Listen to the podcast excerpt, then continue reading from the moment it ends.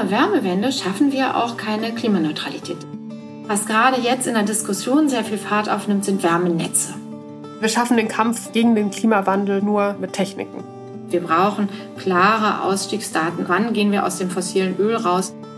Es müssen Türen zugehen, damit andere Türen aufgehen können. Hallo und willkommen zu EFI Update, dem Podcast aus der Umweltforschung. In der Klimapolitik geht es seit Jahren um erneuerbaren Strom, aber nicht um Wärme.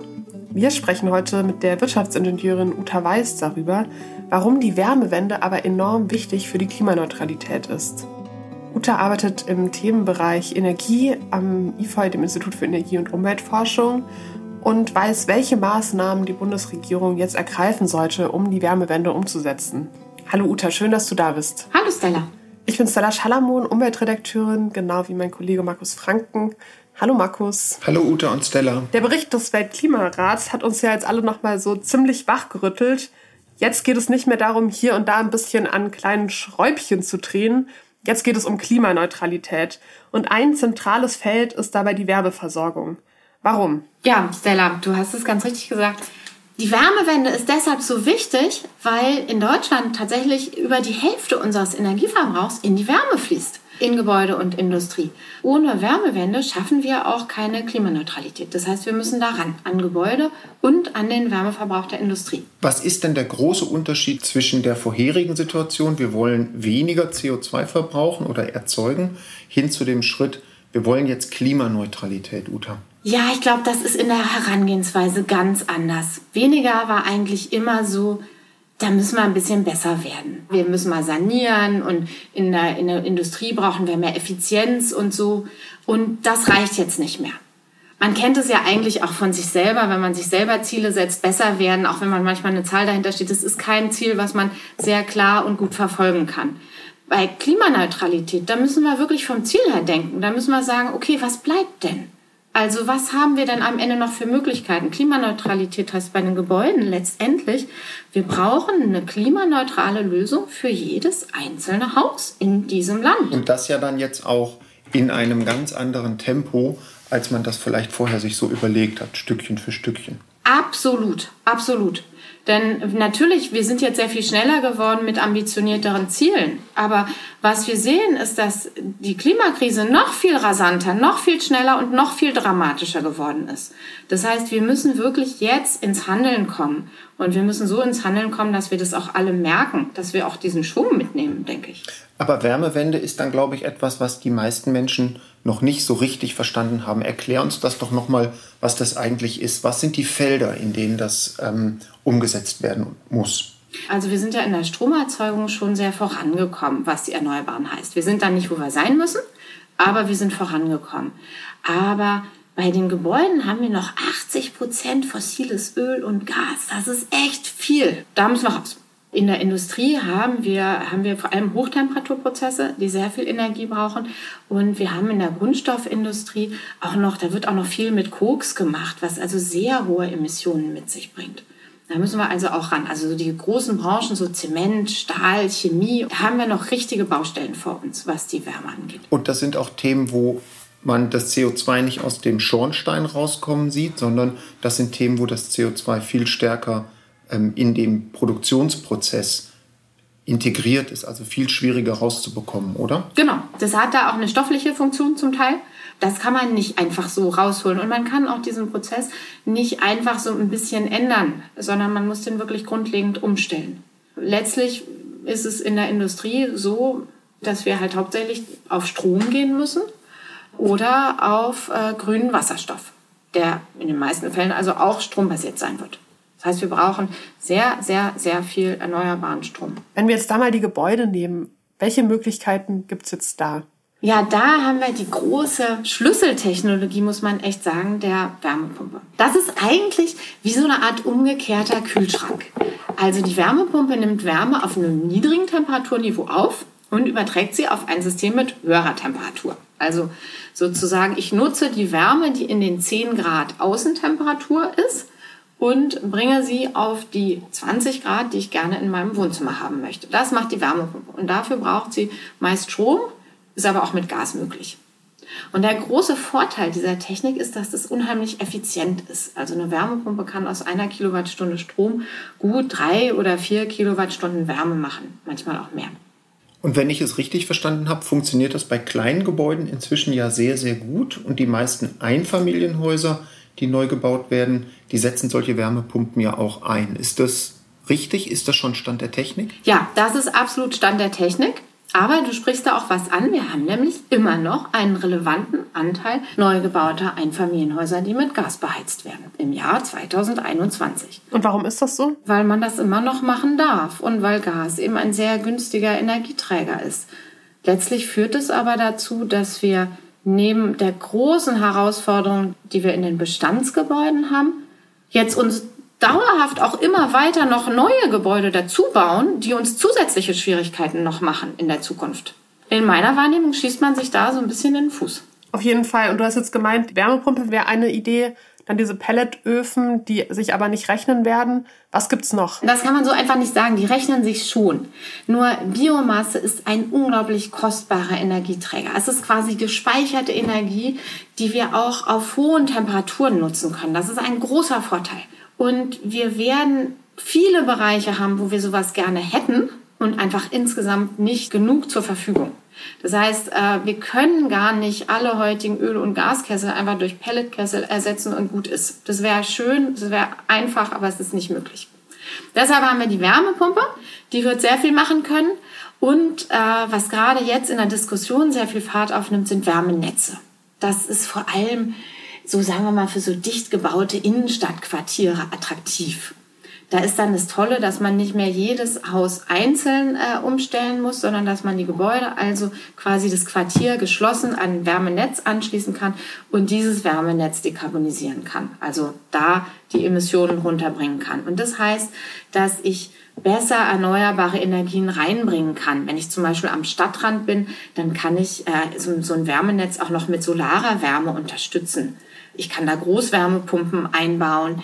Ich äh, kann zum Beispiel die Abwärme aus dem Klärwerk oder aus dem Fluss oder vielleicht sogar aus dem Grundwasser nutzen. Alles so Möglichkeiten, die ich vielleicht jetzt als einzelner Hausbesitzer nicht so hätte, die ich aber mit einem Wärmenetz toll erschließen kann und dann sozusagen zu den Gebäuden bringen kann. Und da muss ich aber tatsächlich aus meinem Einfamilienhaus raus und brauche eine Lösung, die vorangebracht wird durch zum Beispiel die Kommunen oder sowas, weil diese Wärmenetze müssen ja Straßen aufgerissen werden, neu verbaut werden.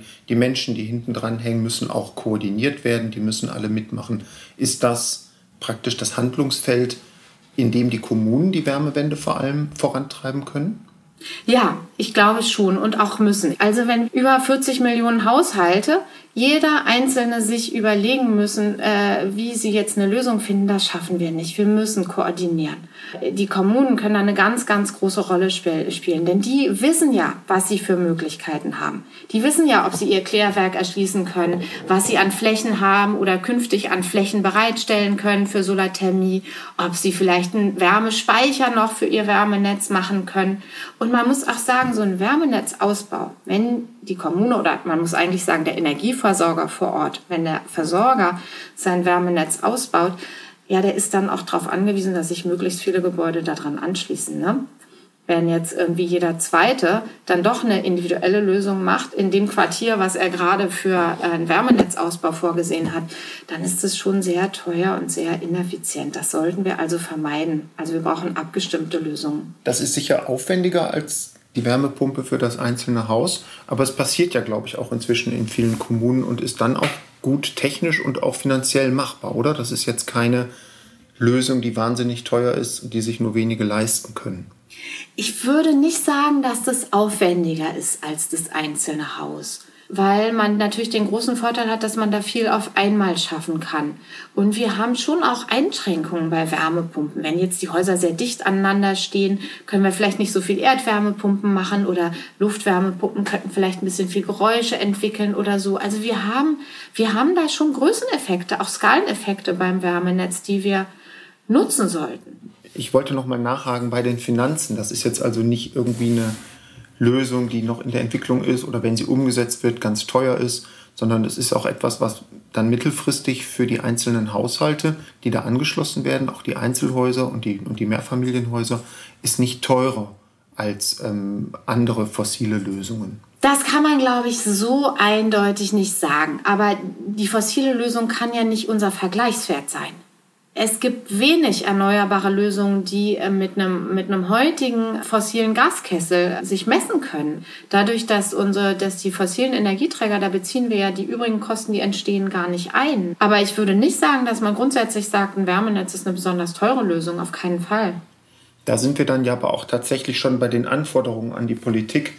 Ähm, man kommt dann immer wieder an dieses Stichwort Rahmenbedingungen. Die müssen hier verändert werden, ganz sicher. Aber wie und in welche Richtung? Ja, die müssen verändert werden. Also im Moment ist es einfach wirklich schwer. Man muss ja letztlich doch sagen, wenn der Energieversorger sein Netz jetzt auf klimaneutral umstellt, äh, natürlich kostet das im Moment viel mehr als unsere billigen fossilen Energieträger, die ja vielleicht noch stark gefördert in Kraft-Wärme-Kopplung äh, verheizt gerade. Also die Preise müssen einfach stimmen. Ne? Wir brauchen einen CO2-Preis und zusätzliche Förderung, die dafür sorgt, dass die erneuerbare Lösung die günstigere ist. Das ist ja eigentlich naheliegend. Und wir werden das auch nicht ohne gesetzliche Vorgaben schaffen. Also wir brauchen klare Ausstiegsdaten. Wann gehen wir aus dem fossilen Öl raus? Wann gehen wir aus dem fossilen Gas raus? Dass man auch eine Planbarkeit hat. Ja, und wir brauchen diese Planungsfunktion. Habt ihr denn da so ungefähr ähm, Daten, wann das alles sein müsste und wann was passieren müsste? Ja, vorgestern muss man dazu sagen, ne? ja, wir müssen in, in dieser Dekade müssen wir richtig runterkommen. Und die Schwierigkeit im Gebäudebereich ist natürlich, dass das alles ein bisschen langwieriger ist ne? Äh, und dass da viel Arbeit drin steckt und äh, dass wir auch Leute brauchen, die das umsetzen können. Ne? So, also äh, Handwerker sind gefragt ohne Ende zurzeit. Die Rahmenbedingungen müssen jetzt sehr schnell gehen und dann müssen die Investitionen kommen. Das ist schon, das ist schon ganz klar. Ich glaube, in der Wärmewende muss man sich davon verabschieden, dass die Wärmewende irgendwie versteckt erfolgen kann, so. Wir brauchen da schon eine andere Energie, ne? Wir brauchen, wir brauchen eher jetzt in die Hände spucken, ne? Als dass man irgendwie hintenrum und ohne, dass jemand was mitkriegt, dass eigentlich was passiert. Insofern würde ich mir da auch sehr viel klarere Diskussionen darüber wünschen und auch, auch eine Bemühung, dass wir wirklich die Menschen an Bord bekommen damit das ist dann auch eine der großen Herausforderungen. Wenn du sagst, ähm, dass es unbemerkt passiert, dann denkst du ja, glaube ich, an die Stromwende im Energiebereich, wo quasi das Kraftwerk gegen eine Windenergieanlage verändert wird, aber vor Ort ähm, merkt man von dieser Veränderung gar nichts. Ne? Bei diesen Wärmethemen ist das schon was anderes, oder nicht? Genau. Also im Vergleich dazu ist Wärme wirklich was ganz Persönliches. Ich meine, ich sage jetzt nicht, dass Strom niemand merkt. Ne? Natürlich äh, ist das ein anderes Thema für Leute, die neben der Windenergieanlage wohnen. Das ist völlig klar. Ne?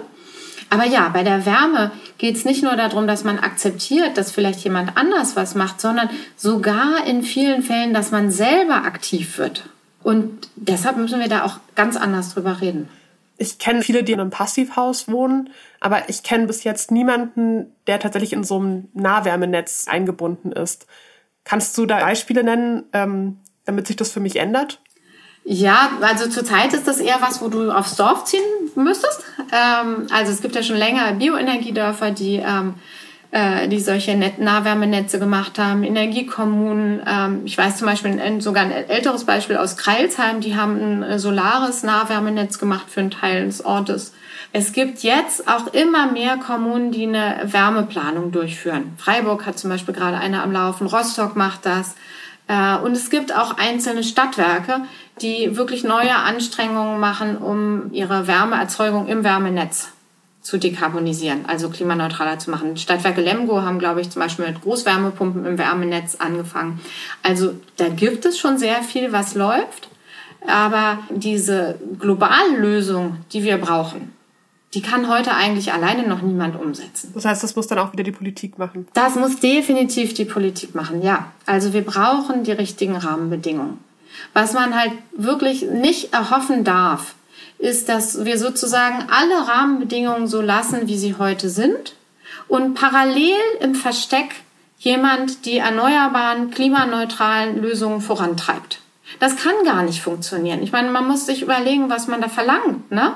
Es kann locker viermal so teuer zu sein, mit Wasserstoff zu erzeugen, mit Erdgas. Welches Industrieunternehmen, meinetwegen in der Stahlerzeugung oder sonst wo, die jetzt sagen, okay, ich stelle jetzt auf, auf Wasserstoff um, die können doch ihre Produkte gar nicht mehr absetzen. Das heißt, die müssen de facto schließen, wenn sie das machen. Das heißt, wir müssen darüber reden, wie wir mit diesen Kostenunterschieden umgehen und was wir auch durch gesetzliche Vorgaben einfach ausgleichen. Wenn auf einmal alle anders produzieren müssen, dann habe ich natürlich auch dieses Wettbewerbsproblem nicht mehr. Ne? Aber das heißt, äh, wir müssen noch mal ganz anders über den CO2-Preis reden. Natürlich müssen wir auch zusätzlich fördern, um diesen Ausgleich zu schaffen.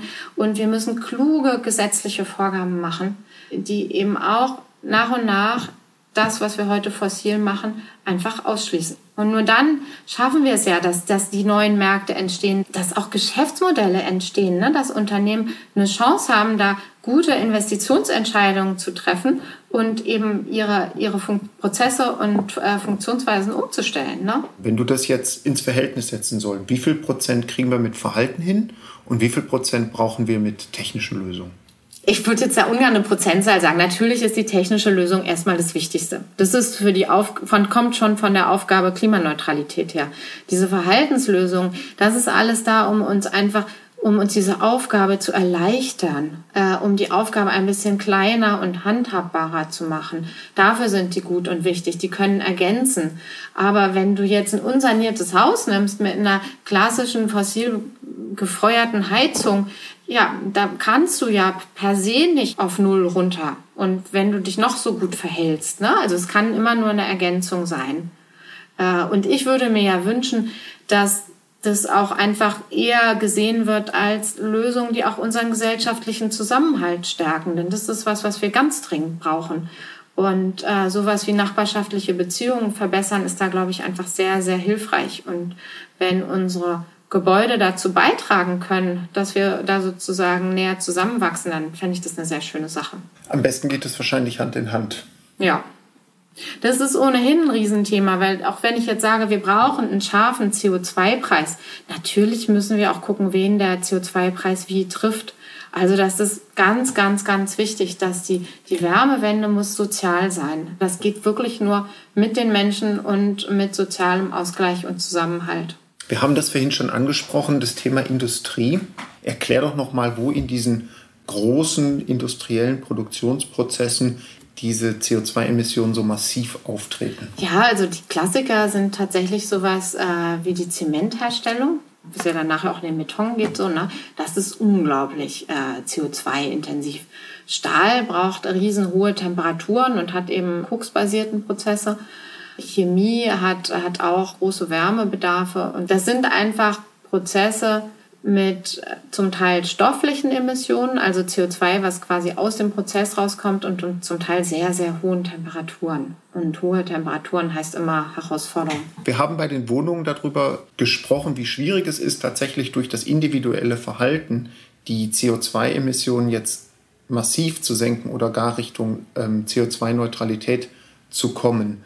Wenn man jetzt über die Industrie spricht, dann kann man ja auch denken und fordern, okay, können wir von diesen industriellen Produkten nicht auch einfach weniger nutzen? Stahl, Zement, diese großen Branchen, chemische Grundstoffe, die ganze Plastikindustrie. Im Vermeiden dieser Stoffe liegt da für dich ein großes Potenzial? Das ist tatsächlich so. Also die Frage ist ja schon, äh, brauchen wir so viel Beton, wie wir zurzeit nutzen? Oder stellt man zum Beispiel stärker auf, äh, auf Holzbau um oder findet andere Alternativen? Äh, gibt ja auch äh, verschiedene Recycling-Qualitäten beim Beton, weil es auch nicht immer so mit so großen Einsparungen verbunden. Also interessanterweise stellt Frankreich gerade äh, oder hat äh, die Gebäuderegulierung umgestellt. Die gucken auch auf die Materialien sozusagen, die verbaut werden und sagen, in Zukunft dürfen diese Materialien nur mit weniger CO2-Emissionen verbunden sein. Die machen da Druck, dass man also tatsächlich auch die Mengen darunter bekommt. Diesen Druck brauchen wir, glaube ich, auch, weil gerade im Bau die geistigen Strukturen, die hängen immer noch komplett an diesem Werkstoff Beton. Es gibt unheimlich viele Vorurteile gegen Holz, das sei nicht so haltbar und solche Einwände. Und da ist mein Eindruck, wenn man da dann nicht auch gesetzlich Vorgaben ändert und den Markt so ein bisschen in die andere Richtung pusht, dann kann man ewig darauf warten, dass sich das äh, von selber umbaut. Denn da gibt es einfach eingeschriebene Traditionen, aus denen die Macher in diesen Branchen nicht rauskommen. Ja klar, das sind ja auch so gelernte Prozesse. Also man muss es auch wollen. Ne? Und ähm, das betrifft nicht nur den Hochbau, sondern auch den Tiefbau. Wenn man jetzt guckt, so zum Beispiel auf der Straße so eine Feuerwehrzufahrt, die billigste Methode heute, eine Feuerwehrzufahrt zu machen, ist mit diesen Lochbetonsteinen. Ne? Okay. Also das kostet einfach nichts heute. Das heißt, wir haben, glaube ich, tatsächlich ein, eine kulturelle Fragestellung in der Art, wie, wie bauen wir, wie funktionieren solche Branchen, wie funktionieren die Leute, die daran arbeiten, an was ist man gewöhnt. Aber wir haben natürlich auch hier wieder diese Preisfrage, dass die die, die Emissionen, die mit den Stoffen zusammenhängen, dass die überhaupt nirgendwo mit Preisen oder Kosten verbunden sind. Und die Branchen wehren sich natürlich auch mit Händen und Füßen, also die bestehenden Branchen, dass ihre alten Prozesse jetzt über eine CO2-Abgabe verteuert werden, oder? Ich würde schon sagen, es gibt in allen Branchen, ich sag mal, Akteure des Wandels, Okay. die einfach sagen, wir wollen auch umstellen und wir brauchen die neuen äh, Rahmenbedingungen. Und es gibt auch in der Zementindustrie, auch im Stahl, auch im Kupfer, in der Chemie. Es gibt diese Leute und die warten auf diese Rahmenbedingungen. Ich meine, letztlich ist ja das Wichtige, dass das Geschäftsmodell insgesamt stimmt. Ne? Aber ich denke natürlich, wenn man sagt, hm, wir hätten übrigens als Nebenziel und äh, Möglichkeit, dass ihr einfach weniger produziert, das ist natürlich schwieriger zu vermitteln. Genau.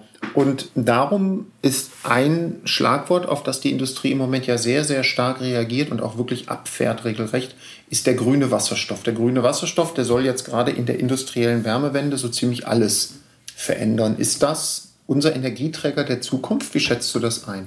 Ja, ja, ja, ja, aber ja, für die Industrie ist es hochrelevant. Also wir brauchen den grünen Wasserstoff und wir müssen da auch richtig vorankommen, um diese großen Prozesse umzustellen.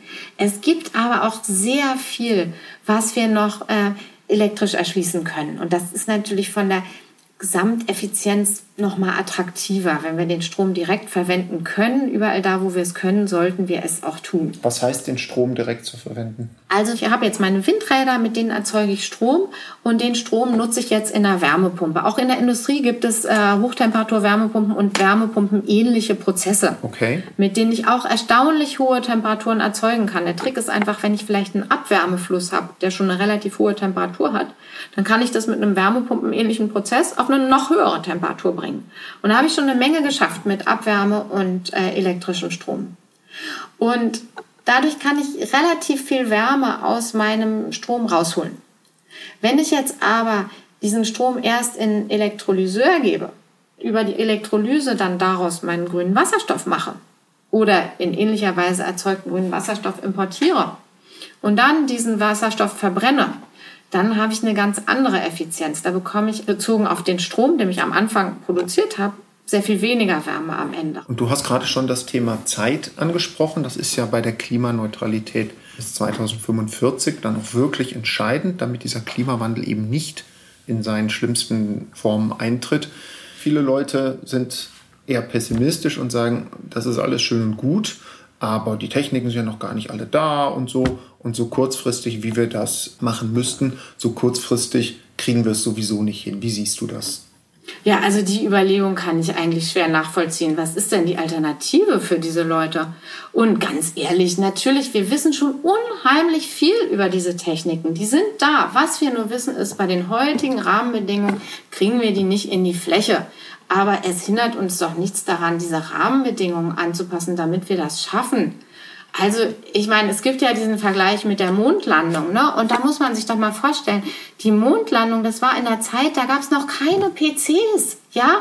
Und sie haben es geschafft, eine Rakete auf den Mond zu kriegen. Warum sollen wir das jetzt nicht schaffen, wenn wir so viel von den Techniken, die wir brauchen, schon kennen und schon so viel vorhanden ist? Also wir schaffen den Kampf äh, gegen den Klimawandel tatsächlich nur oder vor allen Dingen mit Techniken. Mit Techniken, aber mit, mit der politischen und sozialen Einbindung. Wir brauchen jetzt die Umstellung. Wir können nicht hoffen, dass das parallel irgendwie von alleine kommt. Das wird es nicht. Das ist völlig klar. Es müssen Türen zugehen, damit andere Türen aufgehen können. Und jemand muss jetzt diese Türen auch zumachen. Du hast jetzt selber die politischen Veränderungsnotwendigkeiten angesprochen. Was sind denn jetzt aus deiner Sicht die Top-Maßnahmen, die die Politik jetzt auch wirklich ganz kurzfristig umsetzen muss? Also ich finde, das Erste müsste sein, die Preise müssen stimmen. Und das heißt, der CO2-Preis muss hoch.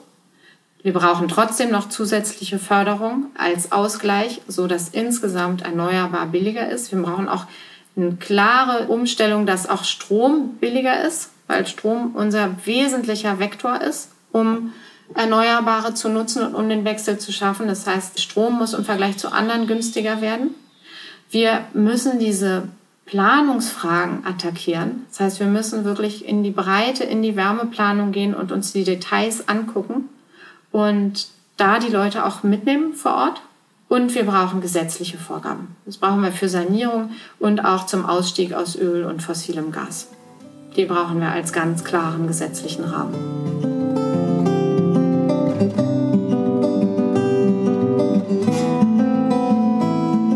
Jetzt würde ich überleiten zu unserer Rubrik IFA Intim, in der wir dich fragen wollen, wie es denn so mit deiner persönlichen Klimabilanz aussieht, Uta. Wie viele Tonnen CO2 erreichst du denn beim Klimarechner des IFOIs? Ja, die Stunde der Wahrheit. Ich habe ihn gerade, ich habe ihn tatsächlich noch mal gemacht und ich komme auf knapp 4,3 Tonnen. Das ist sensationell. Ich glaube, damit bist du bisher die Beste in unserer Reihe. Wie schaffst du das? Also, ich wohne in einem Neubau mit Familie. Das heißt, äh, man teilt auch durch mehr Leute. Ne? Wir haben kein Auto, wir fliegen nicht und essen schon sehr wenig Fleisch. Und äh, ja, letztlich ich glaube, wir haben auch einen ziemlich geringen Stromverbrauch. Gibt es dann trotzdem so die eine Umweltsünde, auf die du nicht verzichten kannst? Ja, ich mache halt so, was man halt so macht. Ne? Ich esse natürlich auch viel Schokolade, ich trinke viel Kaffee, ich streame Filme oder so. Aber ich glaube, bei den größeren Sachen war ich jetzt natürlich schon auch hinterher. Aber ich, ich, muss auch sagen, das ist natürlich, ich meine, es ist für mich ein schönes Leben, aber es ist natürlich auch ein Leben, was nicht überall möglich wäre. Ne? Wenn ich auf dem Land wohnen würde oder so, dann wird das völlig anders aussehen. Oder wenn ich im Altbau wohnen würde, eben auch. Ne? Ich glaube, die schwierige Frage wird in Zukunft sein, ob wir die Wohnfläche runterbekommen, wenn die Kinder aus dem Haus sind. Wäre das so ein Vorsatz äh, für die nächsten Jahre? Ja, es steht zum Glück noch nicht sofort an. Ähm aber ja, es ist für die Zukunft schon ein Vorsatz. Aber ich kann, ich kann noch nicht sagen, ob das auch klappen wird. Vielen Dank, dass du da warst, Uta. Ja, danke, dass ich hier sein durfte. Das war EFI Update, der Podcast aus der Umweltforschung. Vielen Dank fürs Zuhören.